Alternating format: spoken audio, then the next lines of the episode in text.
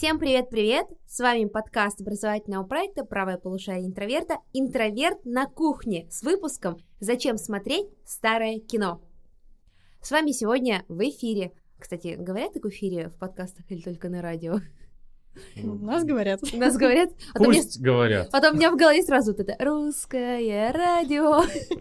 Все будет А, ну эфир — это же прямое включение, да? Да, ну, хорошо. А сегодня с вами ваш постоянный и непостоянный хост Елизаветы, исследовательница кино и кинокритик, а также Аня.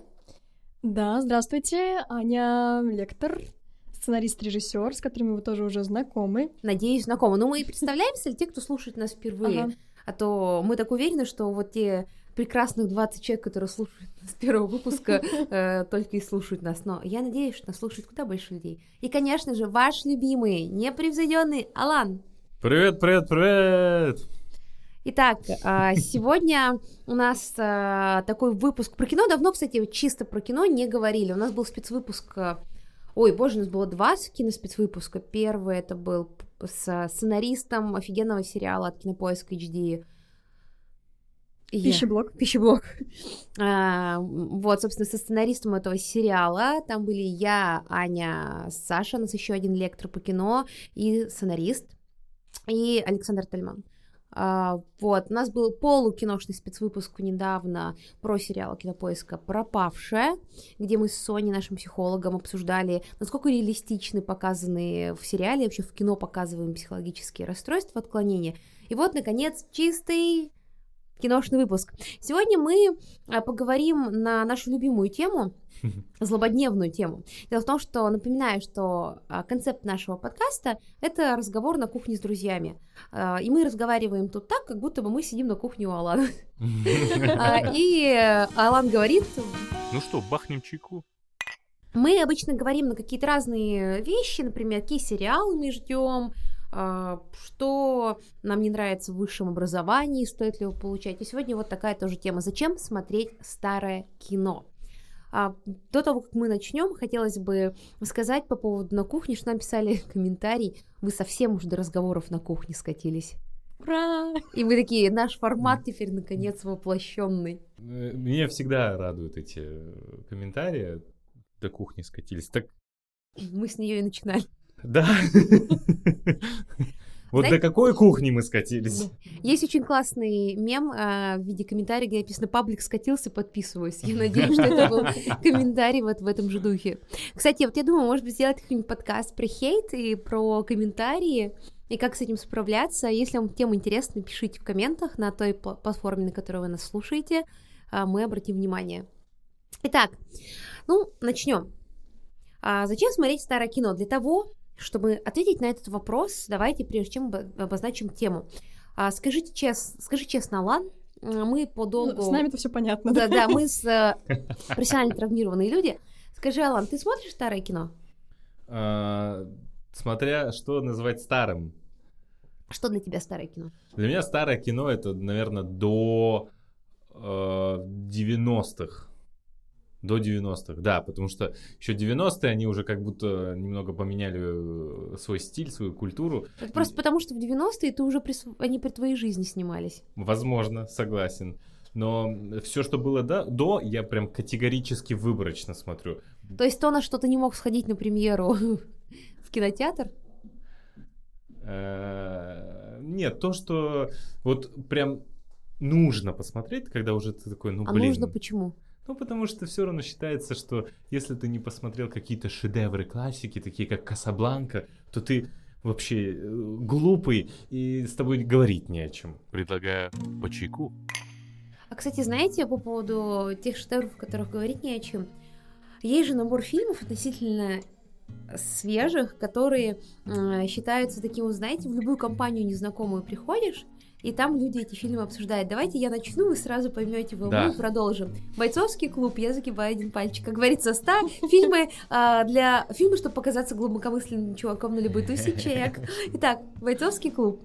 Да. А, побег из Шоушенка.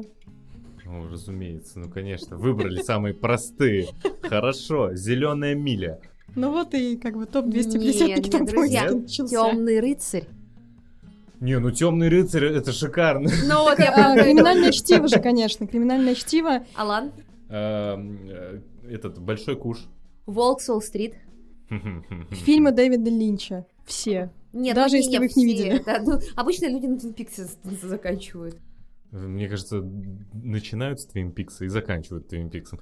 Вот если бы вы не, не не были бы исследователями кино и все знали, Исследовательницами. исслед- исследовательницами кино и все знали про фильмы, я бы у вас спросил, какие еще вы фильмы знаете у Линча? И вы такие... Алан, а ты какие фильмы Линча знаешь? А, Я знаю, что про что-то про Человек-слон у него есть что-то еще, но я честно скажу, я не смотрю Линча. А, Кстати, еще сейчас к этому фильму добавился глубокомысленное кино. Это, конечно же, Жокер М, с Хоакином да. Фениксом. Ой, мне не понравился. Мне тоже не понравилось. У нас, у нас знаешь, есть целый... Ты? Ну, нет, я не в восторге. Не могу сказать, что мне не понравился, но слишком, мне кажется, там эм, спекулируют на эмоциях прям Да слишком спекулируют на прошлом Мартина Скорсезе. Ну, это тоже. У нас есть даже целый э, видеоподкаст, видеовыпуск, точнее, где мы с Никитой спорим за Джокера, так что, если вам интересно, послушайте и прийти в комментарии и скажите, что я не права, потому что э, аудитория Ютуба, а этот подкаст, э, этот выпуск есть только на Ютубе, конечно же, очень топит за Джокера Хоакина Феникса. А, хорошо, смотрите, вот Э, есть... я, с- извините, но я скажу Давай. про Джокера. Вот, э, да, Алан, давай, не жги! Вот если бы это не Джокер был, а какой-то другой персонаж, выдуманный просто не по Джокеру, я бы сказал, хороший фильм, мне понравилось. Но это Джокер. Поэтому идите-ка вы в жопу с этой историей, потому что у Джокера другая история, не такая. Все же знают, что у него были золотые гризлы, и он был Джаредом Лето. Если что, я в курсе, что Джаред Лето не единственный Джокер, э, и что он не самый любимый сообществом. У меня к нему э, особенное отношение, не потому что Джаред Лето, я вообще не очень люблю Джаред Лето, а потому что там офигенная работа у художника по костюмам была, и у гримера, ну и вообще сам концепт этого Джокера был такой классный, фильм такой плохой. Ну, да, это же лучшее, что есть в фильме вообще. Ну, Харли Квинн, лучшее, оно как да. бы всплыло, это Харли Квинн, она всплыла и поплыла дальше. Мгм. Единственное, что я еще... Ну, смотрите, вот у нас есть те фильмы, которые, знаете, вот а-ля- есть шутки такие в ТикТоке, там, где а, приходишь на первое свидание с парнем, и он и рассказывает, да я вообще так люблю бойцовский клуб, да я вообще чувствую себя волком с Уолл-стрит, и вот, вот, поехала. А, еще, конечно, сериал «Клан Сопрано», «Мэдмен» и... Кстати, я только начал смотреть. а, «Мир Дикого Запада». Мне кажется, это вот такой... А, Ой, Настоящий Дикого детектив. Запада. Это, знаете, вот такой набор а, человека, который а, я разбираюсь в кино. Причем, знаешь, вот э, на фоне всего этого тебе даже уже такой, блин.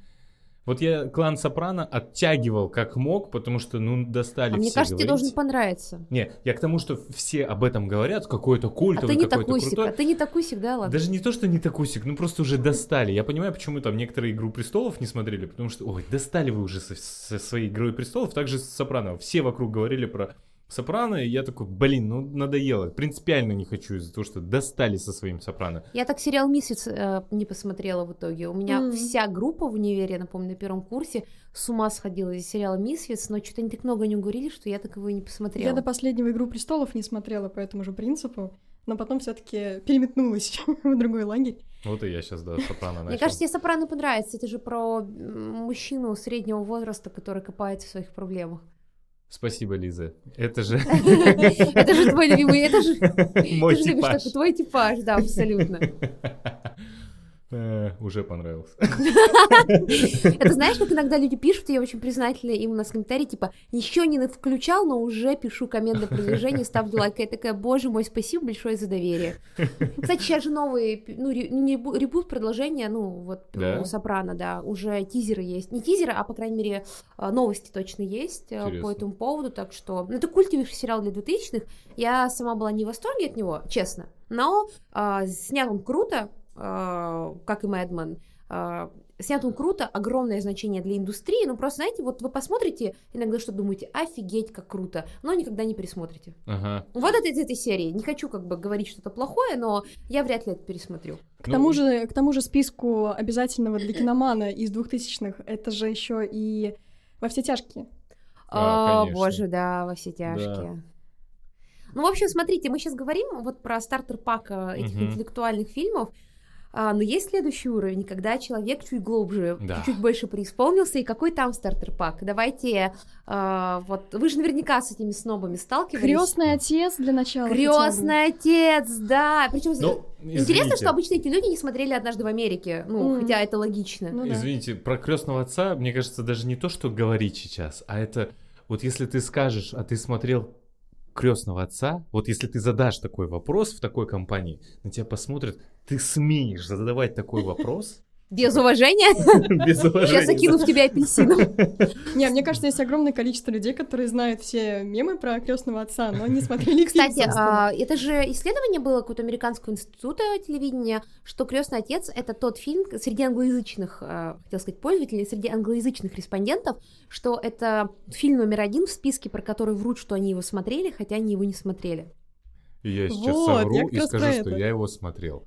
Так Ты смотрел его? Нет, Глядя в глаза мне скажи. я не смотрел. А почему это же тоже про... У меня было открытие, связанное с крестным отцом. А, Я ездила как-то работать а, с детьми, подростками в Дагестан. И там мы как раз-таки тоже занимались кино, и выяснилось, что самый любимый фильм всех дагестанских подростков — это «Крестный отец». Ну, разумеется. То, что вот эта вот культура семьи и все, что там тоже показано, вот это настолько им близко, настолько их воодушевляет, что у нас прям реально были настоящие фанаты, там, 13-14-летние. Я посмотрела крестного отца э, достаточно маленькой, мне лет шесть было. э, первый раз у меня мама любила этот фильм, любит. э, вот, но я еще книжку прочитала, потому что я лежала в больнице с таким четким пацаном Арсаланом. Арсалан, если вдруг ты удивительным образом меня слышишь, привет. А, Вот, и он читал книжку, и он мне рассказывал, знаете, там типа в больнице особо-то заняться нечем, плюс там все были маленькие, нас подростков, ну вот от 14 до 16 был там человек 3-4. И мы, естественно, общались, потому что лежали там долго. Я до сих пор помню, как мы сидим в столовке, едим вот эту еду а, безвкусную, потому что лежали мы в почечном отделении, а там как бы еда, это как бы, ну вы понимаете, для почечников, Да. что готовят, это типа как будто овсяная каша в разных а, формах. Более жидких, чем должно быть. Да, да, причем иногда она чуть более жидкая, иногда еще более жидкая. Вот, и мы сидели, он пересказывал мне, как вообще, типа, чисто, четкого вообще э, в книжке все. Причем не удивлюсь, если он именно так и говорил. Да, это была прямая цитата. Вот, и я потом, когда вышла из больницы, я пересмотрела крестного отца а, после этого уже вооружившись новыми знаниями. Ну что я хочу Четко. Да, все четко. Что я хочу сказать? Ну, м, я из Бурятии, и там как бы понятие семьи тоже э, не пустой звук. Вот. Крестный отец, э, он, конечно же, такой в культ волка немного вошел, если вы понимаете, о чем я. Безумно можно жить, э, быть первым. Да, вот вся эта история, но на самом деле Крестный отец это даже если вот всю эту шелуху снять, это же реально очень крутой фильм, это гениальный фильм с точки зрения режиссуры, актерской игры. Но вот это, вот это безумие, которое вокруг него родилось, оно родилось, к сожалению, не из-за качества фильма, а как раз-таки из-за вот этих э, мачистских маскулинных ценностей, которые там активно пропагандируются. Потому что, ну, давай положим руку на сердце, ну, не самый лучший, наверное, фильм Копполы, и есть фильмы, ну, как сказать, достойные и на том же уровне снятые, что Крестный отец, но почему-то они такой славы не получили. Ну, конечно, да. А, То, что вот э, как там показаны эти ценности, все эти, вся эта идеология, скажем так, это попало вот именно в яблочко, я согласна. Но это никак не умиляет того, что это действительно очень хороший фильм. Ну да, э, кстати, знаете, что Коппол туда взяли по российскому принципу, а, что он был итальянец, и они хотели, чтобы про мафию снимал итальянец. Для А, тех, извините, что прерываю, для тех, кто не понял, о ком мы говорим, о режиссере крестного отца. Просто Фр- я иногда. Форде Копполе. Да. А, потому что Коппол-то много в кино сейчас, в том числе Николас Кейдж. Вы знаете, что он племянник Копполы? Ой, да, там же целая просто Он же, пле- да, ну там огромная, их там 10 штук в этой, в этой семье из тех, кто активно из- и работает в индустрии. И вот Николас Кейдж даже тут не такой, как все мальчик, э, взял себе фамилию Люка Кейджа из комиксов Марвел. Отличный парень. И вот, чтобы никто не знал, Николас. Мне В кажется, вообще... детстве обожал Николаса Не, Кейджа. я до сих пор обожаю, мне кажется, нужен отдельный подкаст про Николаса Кейджа. Николас Кейдж гений или нет? Пишите. Гений или безумец? Ге- Гений или безумец, пишите нам, пожалуйста. Я знаю, какая обложка будет. Да, тоже в комментариях, если вы хотите. Это подкаст. Так вот, Крестный отец классный, он очень клевый, но давайте положим руку на сердце, это не самый лучший фильм в истории кино. Да, А но какой вообще самый лучший? Это же И- такая субъективная история. и Гражданин снобы- Кейн? Да, снобы Да. скажут гражданин Кейн. Нет, я скажу броненосец Потемкин. или чек с киноаппаратом. Блин, а я вот не скажу вообще ничего, потому что это настолько тяжело сказать. Да, понятное дело, что это все Да, очень да, да. субъективная история.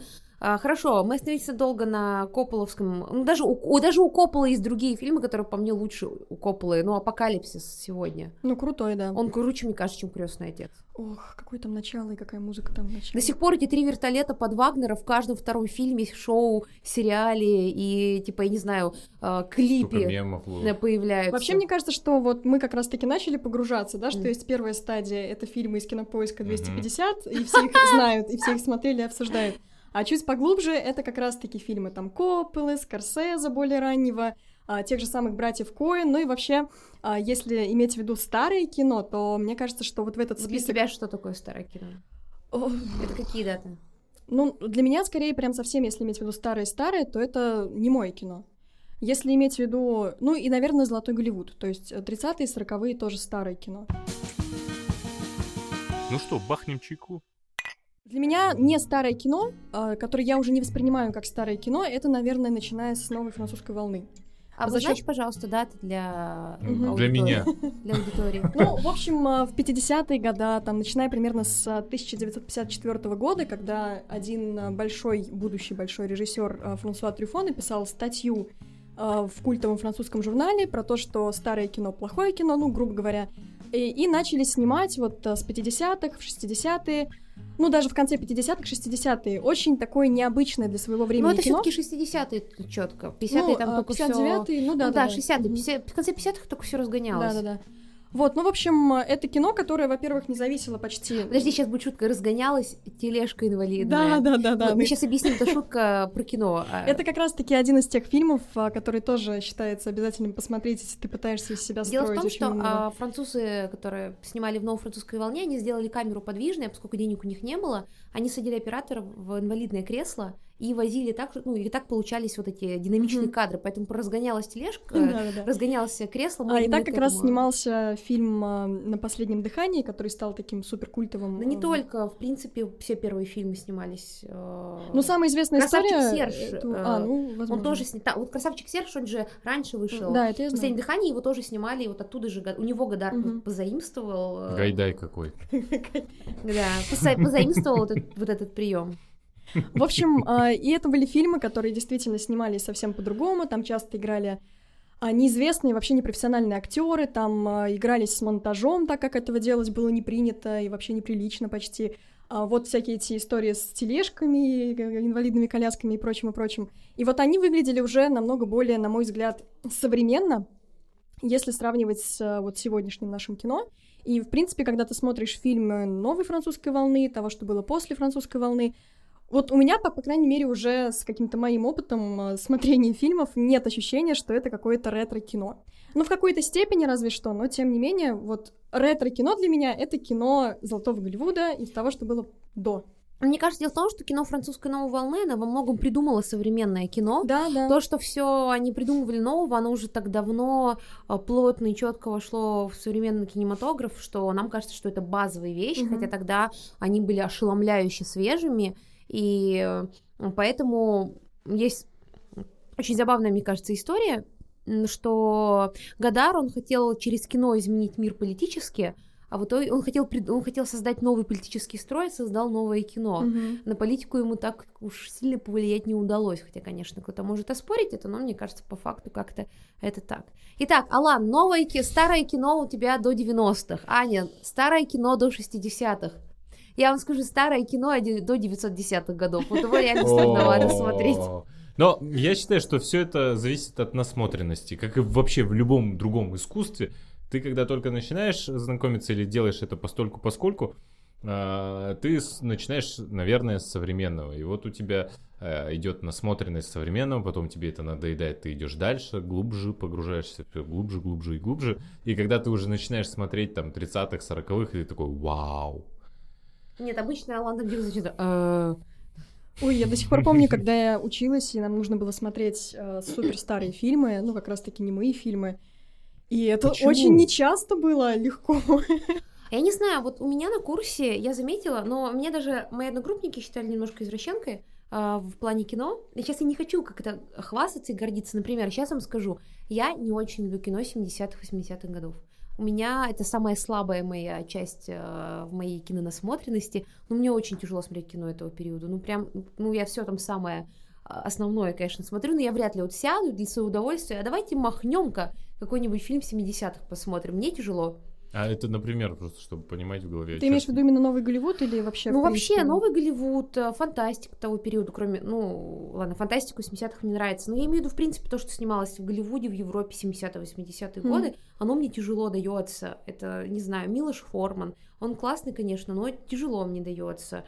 Ну, исключение, наверное, только Восточную Европу, но, с другой стороны, у меня небольшая травма с Восточной Европой. Я в прошлом году, когда лекции по ней готовила, я так много посмотрела, что я уже не очень понимаю, кто я, где я, и в фильмах Восточной Европы. Но я не могу сказать, что это худшее кино или что-то подобное, но вот 70-е, 80-е как-то мне нелегко даются. Вот я знаю, Аня, ты любишь как да, раз Да, ну у нас период. вот как раз мы как бы друг друга дополняем, потому что да, я мы... довольно-таки тяжело мне дается немое кино. Не все прямо действительно все. Того же Эйнштейна смотреть реально просто. И... Просто. Да. Ну да. А, и броненосцы Потемкина. И, например, я была в шоке, когда пересматривала Александра Невского. Да, Александр э, Невский вообще блокбастер, это известный, да, это известный момент перед битвой, как он выстроен, и фактически с этого вот делали потом все моменты перед битвой. Это же вот сейчас я вам расскажу, у меня есть все остальное. У меня есть теория, которую я повсюду рассказываю. Я вам расскажу. разговоров Смотрите, короче, если мы откроем э, фильм Александр Невский «Момент перед началом битвы», там э, мы увидим персонажей, два маленьких персонажа. Надвигается огромная темная армия, которая там белая армия с закрытыми лицами.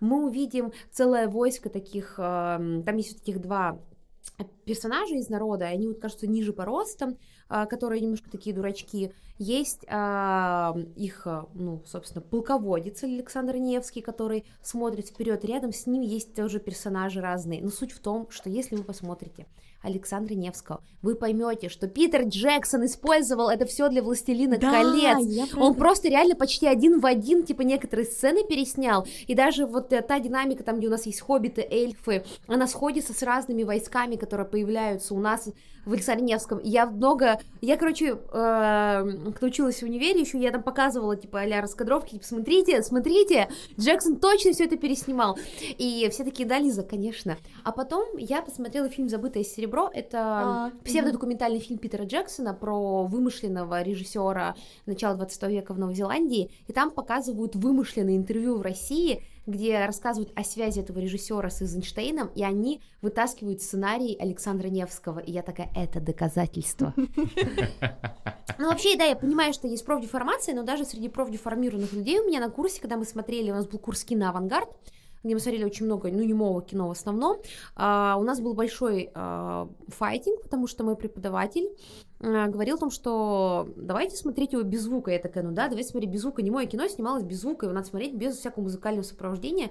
Тем более э, из электронной музыки я, я не очень люблю, когда, ну, это, это 9 ну, из 10 это случаев. такой ну, получается. Ну, 9 из 10 случаев, ты знаешь, на старые, ну, немые фильмы накидывают электрон, электронщину. Но знаешь что?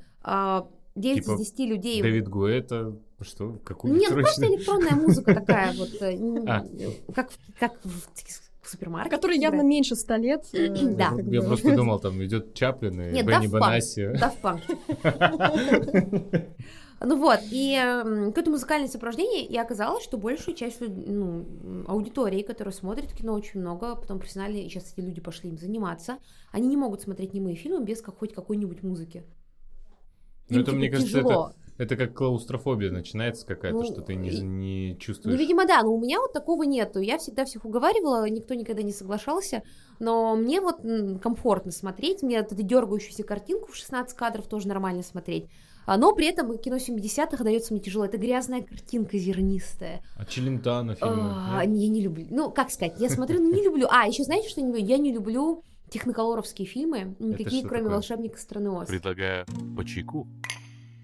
Что такое техноколоровский? Техноколор — это цветная пленка, которая была изобретена в 30-е годы, первая цветная пленка. Ну, которая должна была впечатлять именно тем, что она очень цветная. Что она, в принципе, говоря. цветная. Да. И вот и «Волшебник страны Оз», ранние цветные советские фильмы, у нее очень грязная цветовая палитра, там очень э, грязная. и не- Нет, она не кислотная, она такая больше в темные уходит, такие болотный зеленый или... А, А, ты тут вспомни волшебника страны Оз, а, унесенные ветром, темные тяжелые цвета преобладание зеленого, красного, коричневого, Мгм. желтого. И мне очень тяжело смотреть э, техноколоровские фильмы. Прям пожар над Атлантой, конечно, красивые вот в техноколоре, э, внесенных ветром. Но вообще мне очень тяжело смотреть. И черно-белое кино того же периода, что техноколора, это 30-е ну, с 30-х до 60-х годов, они кажутся куда свежее, легче, чем вот это вот тяжелен. Там еще у людей очень-очень а, тяж- такой теплый тон лица из-за того, что он коричневатый практически. Ну, в общем, мне тяжело смотреть, я не знаю, как э, Ну, это немножко смотрят. как будто бы не то, что пластмассово это смотрится, но очень неестественно все-таки этот цвет. И да, я понимаю. Я помню, что еще у Несенных ветром должен быть был другой оператор, который как раз-таки хотел снять это, ну, более, так скажем, естественно. Но сказали, нет, у нас должен быть цвет, очень много цвета. Ну, там очень вообще же история, это фильм Франкенштейн, э, в принципе, и во всех аспектах «Несенные ветром». Такой фильм долгострой, удивительно, что он, ну, не провалился с такой драматической историей. Вот, поэтому я, с одной стороны, как бы человек, который такой, ей, вот нам на Никита даже смеялся, говорил, что полное собрание братьев Люмьер Политы Поливайчика. Мне, кстати, нравится фильм «Братьев Люмьер», и Мельеса я люблю смотреть. А, но я вот с удовольствием смотрю немое кино, я очень люблю старые немые фильмы, немые фильмы 910-920-х, хотя были эпизоды в моей жизни, когда и я с трудом досматривала, это прям было очень плохое кино, его просто по учебе надо было посмотреть. Но мне нравится, я люблю это смотреть, мне кажется, это очень классно, там совсем другая пластика игры, совсем другая режиссура, а, по-другому работает монтаж, а, но настоящая любовь, это, конечно, золотой Голливуд, я прям вот умираю, с ума схожу, обожаю это все смотреть, как это все было снято, техника была другая, снимать было тяжелее, при этом картинка выверенная. Я просто не представляю, как они это снимали, потому что они же не видели, что снимают, как сейчас на экранах, а получалось такие восхитительные вещи. И «Золотая эпоха Голливуда» — это вот то, что я очень люблю. Статичная картинка, дика... а, павильоны, декорации. Но какая же это красота! Хотя, конечно, тяжело отсмотреть из-за сексизма, расизма и так далее. Но что поделаешь? А, Бояться этих вещей старое кино вообще не смотреть. А потом вот началась эта вся эпоха зернистой картинки, всех этих экспериментов, которые я уважаю, но, наверное, мне нравится какое-то такое целомудренное кино, а, по золотой эпохе Голливуда, где всегда все очень пафосно, высокопарно, и при этом а, ну, типа, всегда все очень выверено, буквально вот каждое Мгм. движение выверено там. И это касается и экшена, это касается и любой сцены. Затем, мне кажется, кино стало порасслабленнее. Это не значит, что оно стало хуже, но оно стало порасслабленнее. Ну, она да, стала давать себе волю в том, как сниматься, скажем так. Да. И вот потом уже в 90-е, когда как-то все это приходит в себя, я уже с большим удовольствием смотрю фильмы 90-х, тогда же как раз приходит новая революционная волна. Ну, что со мной с фильмами 70-х, 80-х, я не знаю. Ну, у каждого свой, в любом случае, вкус на кино. А, я вот, возвращаясь к немым фильмам, их интересно, те же самые там фильмы «Братьев Люмьер», кстати, абсолютно согласна, у нас с тобой были разные мастера, но наш тоже нам советовал смотреть немое кино без, без музыки, и даже когда ты смотришь фильмы тех же Люмьеров без музыки, это совсем другое впечатление. Вообще это... музыка все портит. А, это просто лишает эти фильмы вот той комичности, с которыми мы их смотрим. И выясняется, что перед тобой какие-то живые люди, а не просто тени, как бы на этом старом экране. Да нет, одно дело, когда есть же копии восстановленные, с, Мгм. когда, ну, в общем, суть в том, что раньше к нему фильм писалась музыка отдельно, ее наигрывали топеры, ну, пианисты, которые сидели прямо в зале. Но партитуры для этих топеров не для всех фильмов сохранились, и лучше смотреть вообще без звука, на мой вкус, чем смотреть э, с какой-то левой музыкой, которая не подходит под ритм монтажа. Мы вообще теряем ритм монтажа, Мгм. если смотрим так. Но это опять же, да, снобская история. Алан, скажи, вот когда ты все это слушаешь, у тебя было желание что-то посмотреть, или мы окончательные э, Вообще нет желания, ну правда. При всем уважении, я не критикую тех, кто любит э, такого, такое Вот вот немолодое всё. кино. Но я, я не знаю, Алан я не могу. предпочитает помоложе. Да, я предпочитаю помоложе. Я, я просто... Алан, но при этом это ты тот человек, который больше всех ругается на современное кино. Да, Вот мы с Там Аней есть не какой-то небольшой период. Да, да. Вот мы с Аней такие, новое кино супер, старое кино супер. Алан, ну вообще раньше было лучше, но не вот тогда раньше, когда вам раньше. Не, Вот я- скажи тогда, когда- раньше. Скажи, когда было нормально? Да нет, ну и сейчас хорошие фильмы выходят. Ну просто э, мне э, нравится смотреть фильмы. Вот я я э, принял себя и вот я смотрю, нравится.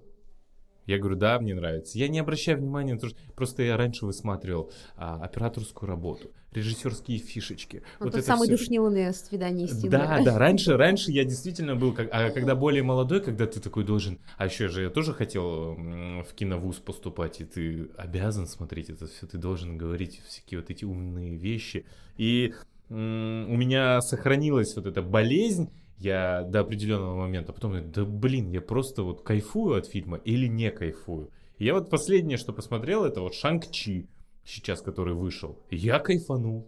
Я понимаю, что это не высокоинтеллектуальное Слушай, кино. но тут очень важный момент. Ну что, бахнем чайку? А Я вообще очень против вот этой истории хорошее, плохое кино делить по Мгм. принципу Да, высокоинтеллектуальное согласна. или нет. Или вот как недавно великий автор оригинального кино, мы говорили Саней об этом, Вильнев, говорил, потому что ему не нравятся фильмы Марвел, это просто копирка и сборник из других фильмов. Просто давайте посмотрим правде в глаза. У Вильнева оригинального контента внутри его фильмов, оригинальных приемов, ну, поменьше, чем у некоторых фильмов Марвел. Вот чем корова мычала просто, ну, простите. Ой, ну это вечное, что это все не оригинально, это все не оригинально. А И всё Вильнев, придум- который, и Вильнев, чьи фильмы разбираются на, э, ну, как бы, фантастику и так далее. Да все уже годов. придумано было достаточно давно, в любом Не, ну случае. есть кто Другое какие-то- дело, что это все можно комбинировать по-разному Да. и с этим играть по-разному, но в среднем-то можно кого угодно почти обвинить в том, что ты не оригинальный. Не, ну есть режиссеры, которые реально какие-то новые вещи классные придумывают, но просто Вильнев, ну, он уже очень вторичен, ну, на мой вкус. Но при этом мне нравятся его фильмы. Да, ну, просто я про то, что Вильневу не нравится фильмы Марвел. Ой, да они все ж такие вот. Э, Я не помню, кто сказал, что э, когда ты снимаешь фильм, я не помню, где Кто в ты великий, разговоре. скажи, кто ты великий? Не, не, не, никто это великий. Я помню, с кем-то просто общался, и это не моя то, что мысль, но мне очень понравилась эта мысль, что а, вот смотри, когда ты э, вот, а, все, это когда на режиссуру хотел поступать, кто-то вот в разговоре это всплыло, почему именно а, произошло это. Так вот, э, мне сказали, что если ты снимаешь и в кинотеатре или там, где смотрят люди, не понимают, ну это твои проблемы. Ты не можешь сидеть в каждом кинотеатре и объяснять свою великую задумку, как ты так вот детально проработал, что там на той стороне поняли тебя или нет. Человек воспринимает так, как он воспринимает. И вообще есть м, теория о том, что то, что э, вышло от режиссера, все, это только он может понять этот фильм. Никто больше не, не Почему? сможет понять Нет, этот фильм. почему есть еще целая армия кинокритиков, будет да, этим заниматься. Кстати, если вы хотите научиться разбираться в кино, а, я понимаю, что а, Дело в том, что зрители бывают разные. Есть зритель а, массовый, м, который просто приходит поразвлечься, так как я на концерте, я не разбираюсь ни в аккордах, рифах, ни в чем там. Я прихожу и такая, ей, классная музыка! Я куплю футболку этой группы. Вот, э, ну, чтобы вы понимали, до сих пор слушаю инди-рок из 2000-х, британский рок. И ничего нового больше не слушаю, вся моя новая музыка приходит ко мне из ТикТока. А, Вот, и есть такие же люди, которые точно так же смотрят кино. Ну, типа вот, о, прикольный сериал, о, Мгм. прикольно, один актер классный, а вот тут классная концовка, вообще норм, вот этот кайф. А тут мне заставило задуматься. Ну, то есть, как я такая, Мгм. эта песня просто... Я сидела, плакала, пока ехала в своем автобусе и стояла в пробке на Дворцовом мосту. Вот, ну, то есть, и я, когда люди э, говорят, вот, я такое простое кино смотрю, я смотрю, там, я говорю, ну, типа, никто не обязан оправдываться вообще, Да. никогда. Да. Типа, вы смотрите то, что смотрите, слушаете то, что слушаете. Вы э, превращаетесь в мудака только тогда, когда вы свое мнение другим людям навязываете. Вот вы открываете дверь с полпинка и такие, что в смысле ты смотришь кинокомиксы Марвел? Ой, это так меня раздражает. Да, да, то Ой, есть... при том, что это так знакомо в том плане, что я думаю, что тебе это тоже знакомо. Когда ты поступаешь на кинофакультет, Ну, вообще, Да. накину штуку. там вот этого добра просто. И в какой-то момент, в любом случае, ты в это погружаешься тоже. И у меня был период, когда я такая, господи, буду смотреть только Бергмана и только Тарковского. Да, да, да, да, Да, да. Ничего через тут вам фильм, это- да? Фильм через Да, да, да. И в итоге, наверное, курсу к третьему, четвертому эта вот болезнь проходит у нормальных людей. Ну, есть еще люди, которые остаются на этом. А знаешь что, есть А. люди, которые преподавать остаются в некоторых вузах, не будем называть их И имя. ты бежишь там на премьеру Марвел, Я хочу, ладно, не буду называть имя, но у меня есть история, которую я ругался так, я когда хотел поступать, я в итоге не поступил. Я думаю, мы все говорим об одном и том же вузе в Петербурге и, скорее всего, об одном и том же человеке. Э, Начинается на К, заканчивается на ИТ. Мы не будем говорить об этом вузе. Да. А, Дельфинообразный. Так вот, а, я подготовительные курсы, я хочу поступить на кинокритика, в итоге я не поступил, спойлер. А, Этот преподаватель, который должен был в приемной комиссии, современное кино это что-то плохое, это что-то невыносимое. А я на тот момент смотрел все кино, и я такой, да я не согласен. Максимализм юношеский, переходный возраст, когда ты хочешь доказать всем э, и сразу революционер. Я такой, а я тогда сделаю все работы на зарубежные современные фильмы. И принес форсаж И- 1, форсаж 2, форсаж 3. И э, у меня постоянно был э, с ним спор и о том, что он вот грубо говорит, что это все плохо, что все, кто смотрит, тупые. Я говорю, а мне это нравится. Что я плохой? Я тупой, что ли? И вот они же учат современных людей. И потом Слушай, такие ну, же это- выходят. Это, академическая проблема, потому что на самом деле современная э, ну, академическая система, связанная с российским кино, она, как и, мне кажется, любая гуманитарная сфера сейчас в России, находится в двух проблем, ну, в, ну, в таких полярных историях. С одной стороны, да, нам нужно наше великое наследие, и необходимо базу знать. Если ты собираешься заниматься кино профессионально, неважно, кинокритик, ты режиссер, оператор и так далее, ты должен знать это старое кино, ты Мгм. должен знать эти основы. Нельзя нарушать, э, в смысле, правила можно нарушать тогда, когда ты их уже выучил. Мгм. Это работает абсолютно для всего. Ну, я не согласен с этим, ну ладно. Ну, э, потому, ну, то есть, не знаю, я как бы именно так считаю. Сначала выучи классику, а потом уже делай, что хочешь. А, например, давайте вот к искусству обратимся. Ты видел а, живописные работы Климта э, в академической манере? Это, ну, чисто академическое искусство, а потом уже начал рисовать в своем стиле. То есть я к тому, что, а, да, конечно же, рождается один гений на миллион, который берет камеру, там берет и пишет с нуля. Но большей части э, людей, и в том числе творческих, ставших известны, необходима база, от которой они будут отталкиваться. Потому что какие-то вещи, до которых ты допрешь сам через два года, ты мог в учебнике это прочитать за 20 минут. Ну, ты просто экономишь себе время. И, Возможно. А, я про это. Но при этом, к сожалению, российская академическая сфера, связанная с кино, а, в какой-то степени закостенела. Они не хотят видеть современности, и это, мне кажется, абсурдно, потому что они сходят с ума по а, авангардному кино 20-30-х Да. годов, по новой волне 60-х, по новому кино, как, слушай, как же правильно называем? Ну, если независимо американское 90 кино, допустим, Мгм. окей, возьмем его, это Андерсон, Коэн и так далее. А, Но понимаете, история такова, что все эти люди были революционерами в свое время, и вот такие же старые и среднего Мгм. возраста профессоры а, в 90-е, 60-е, 20-е им говорили, что они снимают полную чушь, и что надо снимать Ну как да, да. раньше. И вы просто сходите с ума и говорите о революционности, но вы не видите революцию, Это, которая знаешь, происходит у вас перед Знаешь, глазами. Лиз, как сегодня снимать, э, это вот как на режиссерских факультетах такое часто, да? Как сегодня снимать, как Алексей Балабанов, потому что это кто-то еще считает интересным революционным. что это А, революционно? да, Было при том, 30 лет что, назад. да, при том, что тогда это было действительно отражением реальности, это было интересно и свежо, а сегодня вся эта эстетика гнилых гаражей и всего Ну, типа, ее остального... можно использовать, надо переосмыслить. Знаете, это то же самое, что прийти к инженерам, принести им дисковый телефон и сказать, вот, давайте делайте так. Не, ну причем можно снять в подобной манере фильм, но это не... Но он, но он будет переосмыслен. Нельзя, невозможно снять как тогда, потому что мы не живем как тогда. Это да. когда я постоянно говорю, типа, ребят, из всех а, под, а, как же их, на- как, на- как назвать их? Подтарковщиков, знаете, вот как подоберезовики. Есть, Да, есть да, целая да, да. плеяда режиссеров Терпеть под- не могу подтарков- Тарковского. подтарковщиков. Вот. А, Так вот, Тарковский гений. А, Из всех его под, под- подтарковят вот этих вот, я а, уважаю только Сакуру. Сакуров великий режиссер, он мгм. явно, ну, как бы плотит плоти из Тарковского. Но вот уже Сакурята, которые от него народились, и вот это уже смотреть невозможно. Почему?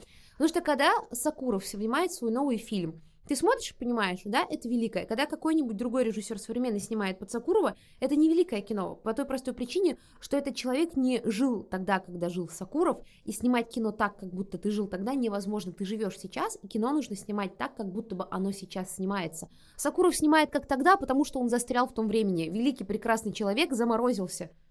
Согласен полностью угу. с тобой. Вот, и поэтому это все очень выглядит смешно, когда тебе говорят о революционном кино, и тут угу. же тебя макают назад. Ну, дай бог в Балабанова, Ань, дай бог в Балабанова. Ну, просто все еще популярно вот это вот Балабановщина. Слушай, ну... А среди же... студенческого кино, имею в виду. Слушай, среди студенческого кино, мне кажется, сейчас еще очень популярная история, связанная с новым кино. Угу, а, ну, 2000-х годов, вот эта вся история, которая уже, уже давно старая. Come on, уже это на фестивалях это уже, ну, знаешь, как бы э, стыдная история в том плане, что это уже затасканная тема. Предлагаю по чайку. А, да я уже, просто еще мне одна мысль пришла по поводу старого кино и того, как мы его смотрим, да, а, как главная тема нашего подкаста. То, что мне кажется, что старому кино и восприятию старого кино такому здоровому, интересному мешает э, вот этот вот флер классики. То, что ты вот сейчас я включу какой-нибудь великий фильм, там, 40-х или 60-х или 80-х. Да, там, Касабланку, например. А, и я буду смотреть его, и он должен мне понравиться, он же великий. Иначе со мной что-то Иначе со мной что-то не так. И ты начинаешь смотреть фильм, а не так, как вот говорил Алан, просто покайфовать. А вот ты от него чего-то ждешь, и ты ждешь от, от себя какой-то правильной реакции на этот фильм. И не ты, а, не и он тебя... друг друга не устраивает. Да, да, да. И в итоге как бы никто друг друга не устраивает, и тебе на самом деле не нравится это кино, но ты такой, да, Надо. Это, это было прекрасно. А потом ты такой, блин, я столько времени на это потратила, посмотрел, пойду загноблю всех остальных, что они не видели. И вот мне кажется, что очень, очень здорово, когда ты можешь немножечко... Это тяжело, но при этом а, самый, по-моему, здоровый, классный просмотр фильма это когда ты абстрагируешься от контекста величия этого кино, этого режиссера, просто идешь смотреть и делаешь какие-то свои конкретные выводы. И если тебе не нравится там Коппола или даже Чаплин, я не знаю, кто угодно, это нормально, это не Белла... говорит, что ты плохой человек. Господи, туринская лошадь. Ой, Беллатар, да. Беллатар, господи. Не это... понимаю. А Белла Тар — это артхаусный режиссер э, восточноевропейский, который очень любит фестивали. Очень любит фестивали. Э, а, великий, великий режиссер, но смотреть его, танго его, конечно, сколько она там длится? А, ну, там по 6 или даже больше часов. По-моему, 9 часов танго да, длится. Или даже 9. Но суть в том, что это... очень длинные фильмы, притом они длинные не только с точки зрения хронометража, они еще и а медленные Они субъективно длинные. Ты смотришь не 9 часов, а 30 их. Но они, они великие, они с точки зрения режиссуры, того, как там все сделано, но для таких фильмов нужно прям быть готовым. Ну, в смысле, тебе надо быть mm-hmm. готовым, и тебе надо иметь ресурсы, чтобы их смотреть. А, но смотрите, для того, чтобы вообще разобраться в этом во всем, чтобы найти свою любимую эпоху, как я уже говорила, а, для того, чтобы просечь фишку вообще, что там со старым кино и почему оно так работает, а, выстроить какую-то себя хронологию и понять, почему, например, несмотря на то, что публика с ума сходит от э, Вильнева или от Нолана, критики к ним очень со скепсисом, не с скепсисом, но не с таким восторгом относятся. Mm-hmm. А, необходимо знать хорошо историю кино и какие-то теоретические основы, которые мы даем на нашем курсе «Как стать кинокритиком». Там преподаем я, а, Аня и наш третий преподаватель, три мушкетера, мы Саша Кечик, который был на подкасте а, по сериалу «Пищеблок». Вот, и так что, если вам вдруг стало интересно, если вы хотите сделать первый шаг в мире кино, если как Алан хотите подготовиться к поступлению, но не хотите ходить к старым дядькам, э, которые говорят там, о, смотрим только старое кино, но при этом разобраться в разных национальных кинематографиях, угу. вообще а, в индустрии, в, в мире... направлениях различных, которые были. Да. А, вообще хочу добавить, что если все-таки начать смотреть старое кино, может быть, это будет какой-то такой сначала фильтр, что ты не очень привык там, к тому, что это не современная картинка и так далее, но стоит немножечко погрузиться, и в любом случае любой человек найдет внутри этого старого кино разных эпох какие-то фильмы, которые ему понравятся, которые действительно его заденут за живое. Да, и вот мы на курсе как раз объясняем, на что обращать внимание, mm-hmm. чтобы вы не, не, не кидались с омутом в голов, с головой, а уже типа ну, как бы сливки все собрали. Так что если вам интересно, то у нас есть э, скидка 10% на наш профессиональный курс «Стань кинокритиком» по промокода STAR, как, как старая, только звезда. Вот, э, он будет в описании. Спасибо, Алан ты поддержал меня. А он будет в описании подкаста, так что обязательно им воспользуйтесь. Кстати, говоря о старом кино, а, вот мы выяснили, что а, За что мы не любим тех, кто смотрит старое кино? За их снобство, Да. за их закостенелость. Но при этом, если вы смотрите, это нормально. Почему? Потому что вот ты у меня спрашивала, когда я последний раз смотрел старые фильмы, и я вспомнил. Я где-то месяц назад пересмотрел а, три, да, три части Индианы Джонс. Самый первый. И я в дичайшем восторге был. Да, если бы сейчас это сняли, это был бы На- тупняк там так лютый. себе, там, ну там есть, там в первой части у меня большие вопросы к э, спецэффектам. Вообще ко всему там вопросы есть, к диалогам, Ну, там персонажам, ко всему. такой. Не, не, ну в первый, нет, понимаете, мне очень нравится второй, третий Индиана Джонс, ну просто первый. А, меня все удивляло, как он стал таким популярным, как, конечно, франшиза родилась. Потому что если бы Индиана Джонс не участвовал, там все закончилось бы точно так, что он ни на что не влияет. Фашисты бы так и так откопали бы этот ковчег, и так и так бы обтекли э, в эти восковые штуки. Ничего бы не изменилось. Просто главное это красивый молодой Харрисон Форд в Ну шляпе. это да. Это Ну, круто! почему часть про Индию часть про его отца, то есть, э, ну, они Да. же, они великие, я обожаю эти Ой, части. я смотрела на большом экране. Я все тоже ходила, да, да, на да, боль- да, на Это было в художественном, да? А, нет, это было в Авроре. а я ходила в. Аврору на Блин, я тоже хочу. Там просто, помню, был такой смешной момент во второй части, а, когда, ну, как бы Индиана Джонс и кто-то заколдовал, и он на какой-то период времени становится злым. Да, это да, да, его, да. а, это жрец в Индии. Да. Да. А, и он, значит, а, как, ну, Харрисон Форд отыгрывает это злодейство, и он его так смешно отыгрывает. И я, господи, думаю, боже мой, как это... Он прям, ну, на него немножко так неловко смотреть. И что делает Спилберг, чтобы как-то отвадить от лица, скажем так, э, внимание зрителя? Он его просто раздевает. У него все это топлес играет. Это Ну да, ты хорошо. там на лицо Харрисона Форда не смотришь. А моя любимая часть третья а, про его отца и его Ой, друга. да. Я обожаю его друга, когда они стоят на рынке и его пытаются спасти. Они говорят, смотрите, вы хотите воду? Он говорит, нет, не буду, там рыбы писают. А, Восхитительный, восхитительная франшиза. А еще я посмотрел э, первую часть «Доспехи Бога». Я Ну, это ж классика. это, э, я, я в восторге. Джеки Чана любил всю жизнь, до сих пор люблю. Ты смотришь, это так тупо, но так круто. Очень весело. Как он прыгает с горы на этот парашют, который вообще в другом месте, как будто на другой планете. Но это красота гонконгского кино. В гонконгском кино того периода сценарий писали в последнюю очередь. Они сначала снимали а, трюки, кадры, а потом уже диалоги на ходу. Это в последнюю очередь писалось. А, так вот, я почему настаиваю на том, почему, что люди должны смотреть какой-то ну, набор, если они... э, в каком случае? Дело в том, что я очень часто, ст- когда я говорю, что я занимаюсь кино, естественно, сразу появляется, о, о, какой у тебя любимый фильм, давай поговорим. Сразу люди, э, как, бы, как вот как подснежники из-под снега, выплывают со своими блогами, со своими мнениями, плюс я на курсе работаю с людьми, и у меня, я еще вела много киноклубов, э, и до э, интроверта работала с людьми, ну, по поводу кино. Чаще всего там были вот люди, которые просто заинтересованы в кино без спецобразования. И они говорят, я э, не врубаю цитата, ну вот, вот что смотреть, это старое, оно некрасивое, оно блеклое, оно неинтересное. Я говорю, хорошо, ну я вас понимаю. А потом они говорят мне, «А, там актеры плохо играют. Я говорю, окей, хорошо, я вас поняла. А, при этом есть люди, которые приходят и говорят, только старое кино, только старое кино. Но вот те люди, которые смотрят только современное кино, а, они приносят, вот, вот говорят, я изделие, и приносят мне рецензию или свое мнение, видеоэссе.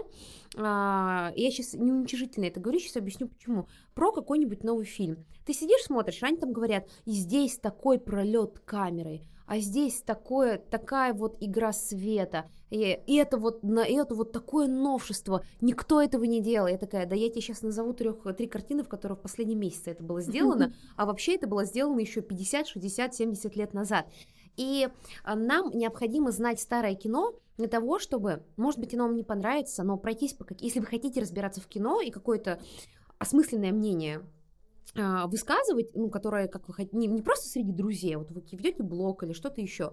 Ну, то есть, например, а, когда я там послушаю новый альбом музыкальный, я обязательно смотрю, а, какой контекст у него есть, потому что мне кажется, что никогда никто такого не слыхал, а на деле. И люди, они как бы пытаются свое мнение как истинное преподнести, говорят, вот он гений. Я говорю, хорошо, давай разберем, а, что у него здесь гениального? Гений — это новатор, но здесь ничего нового нет. Этот фильм абсолютно как пазл собирается из того, что было раньше, и это интересно, это хорошо сделано, но это не гениально. Получается проблема поколения. Знаете, как вот и шутка миллениалы придумали огороды, Мгм. зумеры придумали там еще что-то. Здесь такая же история. Получается, что ну, миллениалы придумали себе Тарковского, миллениалы придумали себе, э, господи, ну давай, э, Форда, миллениалы придумали себе Киру Курасау. И, э, и ничего плохого нет, то, что люди заново для себя что-то открывают, но История такова, что это не какое-то великое открытие. Вот Никита говорит, ты все время ругаешься на вторичность, но есть большая разница между переосмыслением и вторичностью. Некоторые режиссеры действительно что-то переосмысляют, они действительно переосмысляют а, какие-то вещи, которые раньше существовали, сейчас показывают их в каком-то новом ключе. Например, видели трейлер а, «Одна ночь в Сохо» Райта? Недавно вышла с Аней Тейлор-Джон. Нет, я еще не видела. Ну, в общем, если вы посмотрите этот трейлер, очень классный, э, все такие, о боже мой, но это, как и Суспирия, которая недавно выходила у Луки Гуаданье, это все переосмысление а, жанра джала, которое существовало в середине 20 века.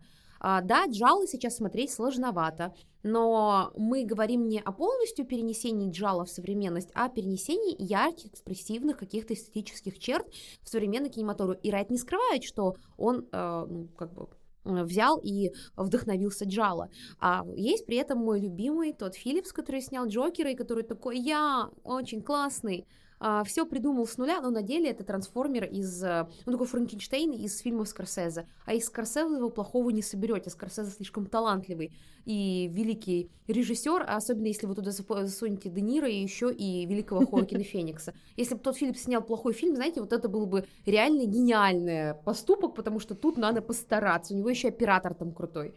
Вот, это просто про позиционирование, а, потому что а, это не значит, что все новое, оно недостойно восхищения, потому что уже было старое. Нет, просто а, нужно осмысливать и понимать, что откуда. Иногда, когда вы узнаете, что режиссер что-то позаимствовал, вы даже больше его уважаете, потому что он с такой неожиданной точки зрения это подал, он такой контрапункт поставил, он это, вот ты вообще не ожидал, что он это здесь использует, такой, о мой бог, о мой гаш, типа, как ты вообще, это же гениально взять и вот вывернуть наизнанку так, чтобы это смотрелось, хотя, казалось бы, с этой, ну, с этой старым приемом ничего не сделаешь. А, поэтому я обычно настаиваю на том, чтобы люди, которые а, любят, тряс- любят, знаете, вот а, смотреть видео типа 20 пасхалок в Джокере, не знаю, простите меня, все, кто любит Джокера, я не знаю, что к нему прицепилась сегодня, простите, пожалуйста, просто, ну вот, не да знаю. правильно все говоришь, А, плохой фильм. Ну, просто, знаете, обычно а, я, а, мне скидывают какие-нибудь видео- и там м, такие эссе, типа, вот еще как Галласт озвучивает мой любимый,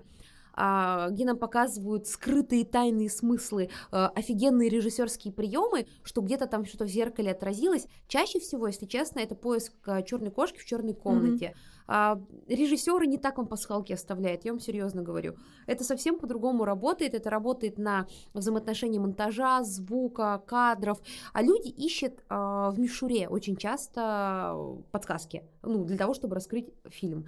А эта мишура, она вообще часто ничего не значит. Вы можете сколько угодно считать количество окон а, в домах и в фильмах Линча, и этого вообще не даст никакой подсказки тому, что произошло Ну, это а, как прикол про литературу, про то, что синие занавески — это просто синие занавески. Да, как бы. именно так. И вот мы тоже. осуждаем синие занавески в литературе, но при этом непрофессиональная кинокритика, которая базируется только на кино последних там 20 лет, она очень часто как раз-таки уходит в эту ЕГЭшную историю. И для того, чтобы как-то а, более глубоко это все изучать не заниматься синдромом поиска глубинного смысла, а какие-то конкретные вещи видеть, ну, иногда появляется персонаж, который совершенно проходной, но это такой же персонаж, как в каком-нибудь другом фильме, и он явно нам на что-то намекает. И ты такой, опа, так что вот для этого нужно. Знаешь, э, я с тобой только отчасти согласен. Я считаю, что все то, о чем ты говоришь, нужно лишь тогда, когда ты за это берешь деньги. Ну, то есть, э, если тебе за это платят деньги за твои знания, за твою Ну да, отчасти я согласна, да. Но когда, даже если человек ведет блог, и тот же Бэткомедиан, те же э, Кшиштовский, когда э, обсуждает свои Слушай, фильмы... ну вот давай про Бэткомедиана отдельно. Про Бэткомедиана я э, сразу говорю, я уважаю творчество Бэткомедиана, считаю, он большой молодец. Я могу с ним по политическим каким-то вопросам быть не согласна, но это уже, э, как говорится, в современной России. Не хочешь сталкиваться с политическими воззрениями, в современной России не живешь. Но дело в том, что проблема-то в том, что Бэткомедиан влияет на очень большую аудиторию, и они судят фильмы по тому, как он судит. Он часто говорит, что он не кинокритик, и в этом плане я его поддерживаю. но аудитория воспринимает его как, Как критика, и начинает, я просто, знаете, вот если бы мне давали, если бы мне платили каждый раз, когда я слышу, как люди повторяют э, слова бэткомедиана, то, ну, знаете, я бы, наверное, не работала. Ну, я... с- Да, но это проблема же не... Он влияет на растущее поколение. Да, да просто это вопрос уже осознанности людей, насколько они должны фильтровать информацию, которую они читают и получают. Если он сам же говорит, что он не кинокритик, а он высказывает свое мнение, и он везде этот дисклеймер, если не ошибаюсь, всегда вставляет, что это сугубо личное мнение и все прочее. Вот здесь я считаю, что неважно, насколько ты глубоко знаешь э, кино, искусство или еще остальное, если ты просто высказываешься и не пытаешься учить других людей, а просто говоришь свое мнение, я всегда за, вот в этом плане, за чистую, искреннюю демократию, что любой может человек абсолютно э, любую вещь сказать, если это не притесняет свободу другого человека. Ну, это резонное замечание, да, я да. согласна. Поэтому, ну, если мне не нравится, или если я говорю, что вот этот фильм новаторский, столько фишек для меня, для профессионального общества, извините, э, ну, вы, конечно же, найдете здесь правильные вещи. Но для меня вот гениальность Нолана, вот я считаю его гениальным. У Ани есть видео, почему он не гений, посмотри его, пожалуйста. Аня замечательный видос сделала. Гений или пустышка? на нашем, на нашем канале. Я не знаю, у меня почему-то сейчас вспоминается момент, помните, когда Бёрдман вышел? Мгм. А, и я меня просто ну, атаковали знакомые, которые а, очень агрессивно ну, говорили, вот же Бёрдман офигенный. Такая, Ну, хороший фильм, здорово сделан. Вот, там же такой гениальный оператор. Говорю, чем, Да, чем он да, да. гениальный? Я тоже сегодня Там пролеты, и я такая... Это же внутрикадровый монтаж, Монтаж, офигеть! а! Ну назови мне кого-то, кто так еще делал. Я такая просто... а, У меня сейчас берет упал с головы, потому что так сильно закатила глаза и голову назад откинула. Ну, то есть, э, я просто про то, что часто мы впечатляемся, те, мы впечатляемся многими вещами, потому что мы чего-то не знаем. Вот я, например, очень-очень... сейчас расскажу, чем, чем я впечатлилась таким, э, с том, что мне, например, во, во, вспомнила, вспомнила. Мне, например, впечатлить очень легко. Мне э, очень нравилась группа Black Eyed Peas, а недавно Мгм. я смотрела разбор, где оказалось, что их песни почти полностью состоят из сэмплов других музыкантов. Я такая, ну это гениальная продюсерская работа. Ну вот смотри, а, знаешь, я, я тут так скажу, что и не в ту, и не в другую сторону. а, как давно, вот скажи мне честно, как давно ты искренне восхищалась фильмом, где ты такая, вау, Ну, прям чтобы вау-вау. да. Фильмом? Это именно фильм должен быть, не сериал, не анимация? Нет, фильм, вот именно фильм. Фильм... э, Это не вопрос с подвохом, я не пытаюсь сейчас у тебя выяснить. Не-не, сейчас подожди, ну, вау, сейчас я пытаюсь подумать. Ну сложно же, ну М, правда, нет, сложно подожди, же. а, просто мне сложно, потому что я потребляю большое количество контента, и не, не хочу сейчас хвастаться, но а, есть тех людей, которые не ходят в походы, а вы там не увидите у меня сторис в Инстаграме, где я а, там, типа, развлек... хожу в походы, а, езжу, катаюсь на сапах, вот чем мои друзья занимаются. Я сижу целыми днями у компа по выходным и смотрю что-то. А, у меня такой вид развлечения. Ну, я помню, что... Ну сложно, я к чему веду? Слушайте, я помню, выходила с таким вот, типа, прямо ощущением, ну, офигеть, а, когда а, пересматривала на большом экране нетерпимость, ой, какую нетерпимость? Э, Из Ненависть, старого... господи, с Моникой Белучи фильм. А, необратимость. Необратимость, Гаспара Ноэ, да, не- необратимость. И еще я ходила на большую на ретроспективу, пересматривала любовное настроение. Ну, любовное настроение, конечно, что попса такая, но я сидела и на большом экране впервые смотрела этот фильм, потому что я его смотрела первый раз на нетбуке, а СС, ну, знаете, там, а он как план, меньше планшета. А, в каком-то 2010 году я выходила с таким вот ощущением просто, о май гад, типа, на большом экране это, конечно, совсем другое, другое дело. Я к чему это веду? Тебя впечатлить сейчас гораздо сложнее, нежели меня впечатлить в кино. Почему? Не, меня легко впечатлить, я же постоянно прибегаю. Мне кажется, мне сейчас тяжело сказать, что меня впечатлило, потому что меня вообще очень многое впечатляет. Я тот человек, который ставит на стоп, а потом бежит в другую комнату и такой, смотрите, смотрите, какая здесь монтажная склейка. Хорошо, ты всю притчу мне испортила, но я к Ну, чему прости, веду? пожалуйста. Человеку, как, вот с твоим образованием, с, там, с- как у тебя с твоим образованием, сложнее какие восхищаться какими-то вещами, потому что ты видишь, а, ну это, ну, типа, это... А у нас есть обратная профдеформация. Мы, как, как у нас есть общий знакомый, который говорит, ну вот вы люди с кинообразованием всякой фигней восхищаетесь, и вас всех фигней легко впечатлить. А, потому что, а, ну, мы берем и цепляемся за какие-то мелочи, но вот знаете, как, э, не знаю, пускай будет дизайнер одежды, вот вы проходите, а он такой, боже, какая здесь ну, заклепка. Заклепка, да. И вот мы примерно так же. Ну, то есть, я не знаю, если вы знаете чуваков, которые, ну, людей, которые любят машины, они иногда стоят и обсуждают какую-то там трубу из машины, да, да, И ты такой, ну, труба. Ну, вот примерно так же. А и ты такой, о, боже, посмотрите, какая тут восьмерка. Я вот, например, всем всегда рассказываю, что есть э, Джеймс Бонд, э, Спектр, помните, часть «Спектр», где он в Мексике был. Фильм так себе, ну, честно, так себе. Ну, там такая крутая восьмерка сделана, так намонтирована крутая восьмерка. Там столько действующих лиц, двухэтажное здание, а восьмерка намонтирована так, что любой зритель понимает, что происходит. Восьмерка, я вышла в восторге. Это когда снимаются диалоги, если что. Я вышла в восторге после фильма, потому что, ну, реально очень круто сделано. Не в каждом, знаете ли, артхаусном фильме восьмерка вот так вот круто на. Восьмерка в артхаусном фильме еще не всегда встречается. А, далеко, да, да, к сожалению, да. К сожалению, Там... не всегда. Она встречается. Не, я вообще очень легко радуюсь новому кино, я в большом восторге от кучи нового. Я считаю, что кино с каждым годом только лучше. Просто а, меня убивает то, что часто весьма средние вещи вызывают у аудитории большой восторг, а реально классные фильмы а, проходят мимо.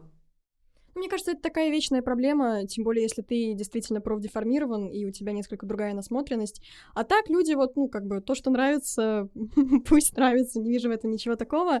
А, возвращаясь к старому, тоже хотела сказать, что вот э, мне кажется, что смотреть старое кино все-таки нужно, и не только из-за того аспекта, который мы уже подняли, а еще просто из-за того, что вы действительно себя лишаете вот этим принципиальным несмотрением старого кино многих а, по-настоящему захватывающих фильмов, которые вы можете удивиться, насколько они вас захватят, насколько они вас тронут, а, потому что я еще когда не училась на режиссера и только училась в школе, а, у нас с подругой мы смотрели много кино, было то же самое, что если фильм там а, до 2000-х снят, он нами игнорируется сразу, то есть мы даже ну, на да, него не смотрим. фильм не рекаем по мечте, то все, конечно, это все это ниша. А, а потом выяснилось, что вот там, вот в этом 20 веке есть куча всего интересного, а, который действительно не смотрится старым. А если вы там а, сначала как-то вот там парочку фильмов адаптируетесь э, с этими старыми да, фильмами и дальше. Входа.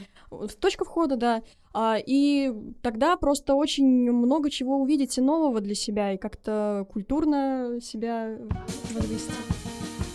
Ну что, бахнем чайку? А мне хотелось, да, хотелось еще сказать вот напоследок об обратной истории, тоже с ним часто сталкиваюсь.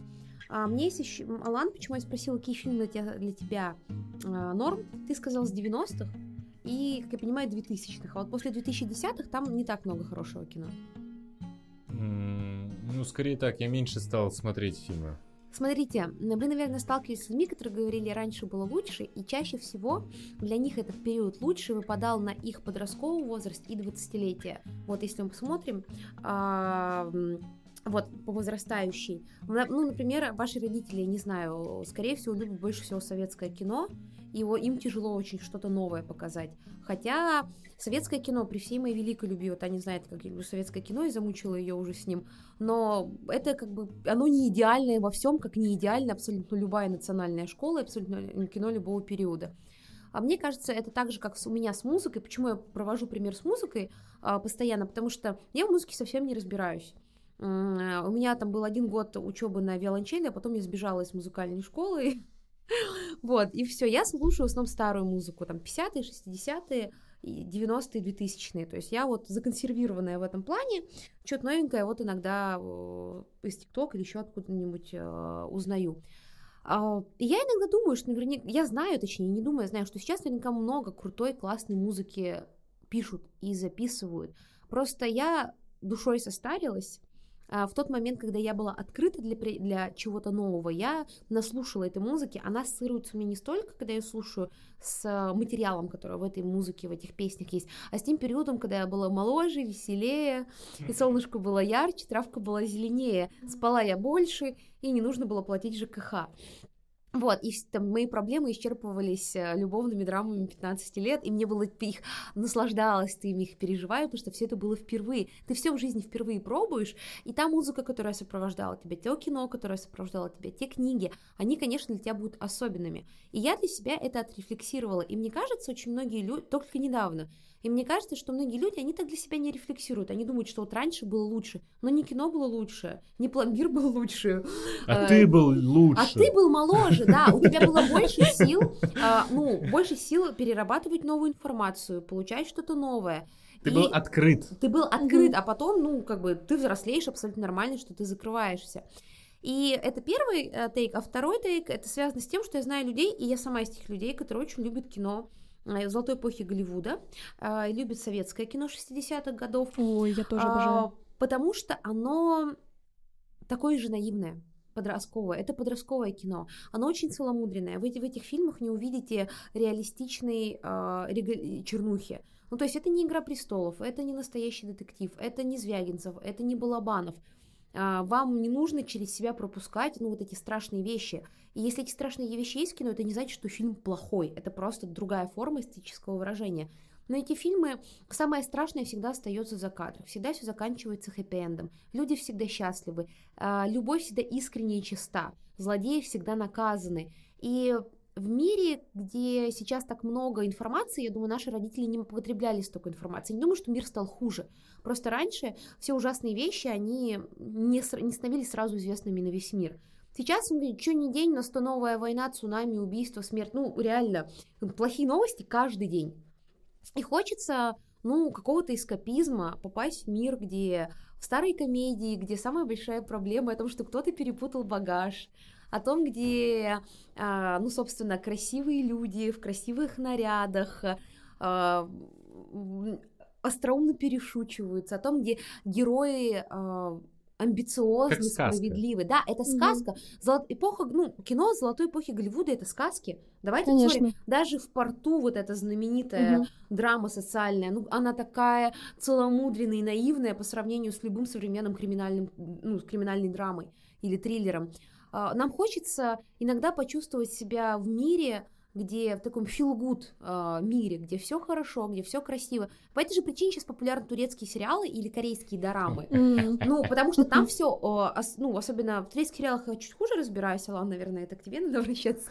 Но как минимум в корейских дорамах э, все очень красиво. Там вот глянцевая картинка, и в 9 из 10 случаев, если это не триллеры какие-нибудь, соци... ну, там всегда все заканчивается хорошо. Герои стоят, смотрят на эту реку Хаган, по-моему, называется, простите его, слушатели, э, которая в Сеуле протекает, держатся за ручки, целуются в щечку, и мы знаем, что у них все будет хорошо.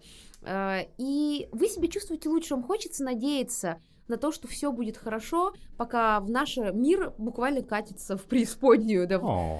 Вот, поэтому старое кино, вот я люблю смотреть старое кино с Одри Хёберн, люблю смотреть старое, oh. с, даже с Жаном Габеном, вроде бы э, поэтический реализм, это депрессивное кино, но это, знаете, 90-е. А, Своё. Знаете, нет, депрессивное кино в России это ты выходишь, покосившаяся деревня, деревья, алкаши, э, расчлененка в Петербурге и так далее и тому подобное. Депрессивное кино во Франции. Красивый Жан Габен в кожаном плаще идет под дождем и говорит о том, что он был солдатом.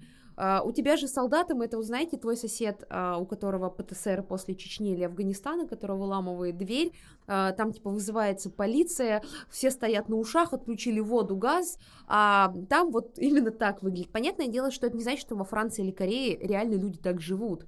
Это просто кино. Советское кино тоже показывает вот этих прекрасных, чистых, светлых людей. И хочется иногда в этом мире побыть. Говорят, там были настоящие мужчины и настоящие женщины. Да нет, люди были абсолютно такие же, просто цензура была жестче, и мы, наверное, хотим идеализировать то время и идеализируем его через кино. Поэтому и Касабланка, которая заканчивается трагично, но... Но она такая mm-hmm. добрая. Но она такая добрая, потому что он же жертвует собой mm-hmm. ради нее, mm-hmm. и у них же почти ничего не было. Ну, это если бы это была такая страсть, но это была э, очень красивая страстная история, она была нереалистичная. Но так хочется поверить, что если сейчас, как помните было, о чем говорят мужчины, сейчас придут немцы, Да, да, да. приставят ружье, и твой возлюбленный или возлюбленная скажет тебе, садись в самолет, я пожертвую ради тобой. И ты скажешь, нет, я хочу спасти тебя, а добрый жандарм утащит тебя в самолет, и ты будешь лететь, смотреть, подводка не будет смазываться, когда ты будешь плакать от ветра, который бьет тебе в лицо. И все будет красиво, и как в фильме, но все не будет красиво. Есть такой фильм, «Пурпурная роза Каира» у Аллена, Мгм. про то, как официантка каждый вечер с тяжелой жизнью ходит. Посмотрела, мне кажется, тебе понравится. Я просто не люблю Вуди Аллена. Но это прям классный фильм. Она ходит каждый вечер в кино после тяжелой рабочей смены. У нее, правда, ужасная жизнь. Вот прям вот в России люди ей срелейтятся с ней. Она ходит каждый вечер и смотрит как раз на такого настоящего героя золотой эпохи Голливуда. А однажды Алан, он поворачивается к ней с экрана и говорит, я люблю тебя тоже. Сходит с экрана, и у них начинается любовь. А потом оказывается, что когда твой а, мужчина мечты сходит с экрана, а, лучше бы он на нем и оставался. Так что а, прекрасные мечты в старом кино, они есть и сейчас, просто сейчас другое кино, филгуд кино снимают. А, Я думаю, поколение наше будет вспоминать там друзей, как филгуд кино, где самая большая проблема, кто съел сэндвич Росс. Да. Уже вспоминают, кстати, в принципе, Да, уже вспоминаешь. Э, Знаете еще какая проблема современного, точнее, для меня просмотра современного фильма, это то, что мне, я действительно, мне, мне страшно посмотреть фильм и понять, блин, мне не понравилось. Поэтому мне проще выбрать то, что я уже видел, что мне А это понравилось. потому, что твой мозг когнитивно... Ну, ты, ты не хочешь, мозг не хочет работать. Да, но Ты такой, я потратил время, я Ну. Да. хочу точно получить удовольствие. я хочу кайфануть, и я такой, если я выбрал время для фильма, я должен кайфануть. И ты, когда смотришь новый фильм, ты такой, о, погнали. Слушай, а я- иногда выбор нового фильма занимает больше времени, Да. чем... А я читала, кстати, что часто люди, которые пересматривают одно и то же, это люди с тревожностью, потому что им нужно знать, э, что Это всё вроде будет не хорошо. психологический Да, подкаст. всё здесь не хватает психолога. Да, я знаю, но просто я вот э, я часто пересматриваю сериалы, и я вот читала про такое исследование, про то, что а, люди, ну, когда у вас высокий стресс в жизни, не обязательно, что у вас тревожное расстройство, вам хочется хоть какой-то предсказуемости. Мы живем в непредсказуемом мире, хочется какой-то предсказуемости. И она есть либо в том фильме, который мы видели, либо в каком-то старом кино, где, ну, мы уверены, что, э, смотря фильм 50-х годов, вы не увидите кровь-кровь, расчлененка и так далее. А вы будете уверены, что в конце все будет супер. Мгм. Да даже если это сложный фильм, ты такой, ну, мне же понравится все равно. А если мне не понравится, то я никому не расскажу. Да, это правило номер один. Я выложу сторис, напишу, смотрю классику. А, кстати, я еще не так давно жмурки пересматривал. О, ну вот это великое кино! А Ширли Мырли? Нет, не смотрел. Ты не смотрел Не Ширли смотрел. Мырли? Вот это великая классика. Это главный постмодерновый фильм России. Он пережил... Он просто, просто родился раньше своего времени. Ань, ты- смотрела Ширли Мырли? Но это не могу сказать, что я прям в восторге как-то от него. Ну, в смысле, там такая социалочка, там такой юмор, там такой Табаков. Ну, Табаков, да. Там, не знаю, мне кажется, это великое кино, которое говорит о всей сути э, России до сих пор. Суперфильм. Но, видишь, у нас 50 на 50 мнения. Что ж, друзья, еще раз напоминаем вам, что если вы с нами согласны или не согласны, хотите с нами, а, хотите тоже познакомиться со старым кино, а, хотите точно знать, что стоит смотреть, а что не стоит, чтобы не смотреть, как я, фильм «Счастье», который шел 23,5 часа 27 года, и я смотрела его 6, потому что невозможно было смотреть, и пришлось даже пиво купить в конце, потому что я из Сепара по учебе должна была писать про него. А, Не знаю, могу ли я говорить в нашем подкасте. Мой Ну. кино же, оно хорошо тем, что его можно на перемотке смотреть. Да, но я была совершеннолетняя на тот момент, если что. Ну так вот, а, для того, чтобы иметь карту, а, по которой двигаться, для того, чтобы у вас был наставник, который поможет вам определиться, что смотреть, а, разобраться, почему, почему вы что-то не, что-то не поняли, и как это понять, для того, чтобы а, сделать свои знания по кино фундаментальными, то обязательно, а, ну, в общем-то, обра- обратите внимание на наш курс «Кинокритик», где а, я поддерживаю лично вас, как куратор в нашем чате, проверяю ваши домашние задания, обсуждаю с вами фильмы. А, вдруг вы хотите давно сказать мне, что я не права, вот у вас есть шанс лично со мной это э, переобсудить. Я как человек, который вот э, противник всех таких э, старых снобских э, образовательных программ, скажу, что э, здесь хотя бы вам, не то что хотя бы, здесь вам нормально объяснят.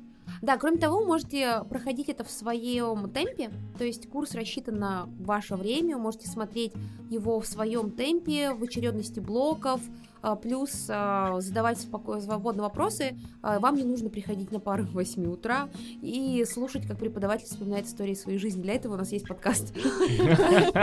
Вот, напоминаю, у нас скидочка Star, 10% на наш профессиональный курс кинокритик. Он будет в описании профиля. Спасибо вам большое, что вы были с нами все это время. Я надеюсь, что вы напишите свои комментарии и оставите оценку нашего подкаста на той платформе, на которой вы ее слушаете. Так мы узнаем ваше мнение, а о нашем подкасте узнает куда больше людей. Спасибо вам большое. Пока-пока. Пока.